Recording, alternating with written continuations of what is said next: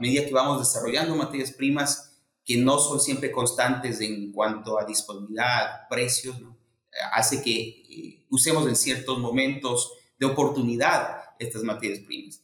Eh, tal vez no podemos mantener niveles eh, iguales durante todo el año, pero a medida que se dan las, los escenarios de precio y disponibilidad, activamos el uso y posiblemente en ese mismo momento alguna otra tiene que salir. Entonces, es una formulación dinámica que implica saber qué niveles máximos utilizar, hacer cambios graduales, tanto de ingreso como de salida de materias primas, para adaptar al cerdo a, a, estos cambios de fórmula. A la final, eh, como decimos, que no lo sienta el cerdo que está entrando a rocillo o que tuvo que salir de la fórmula por un tema de disponibilidad.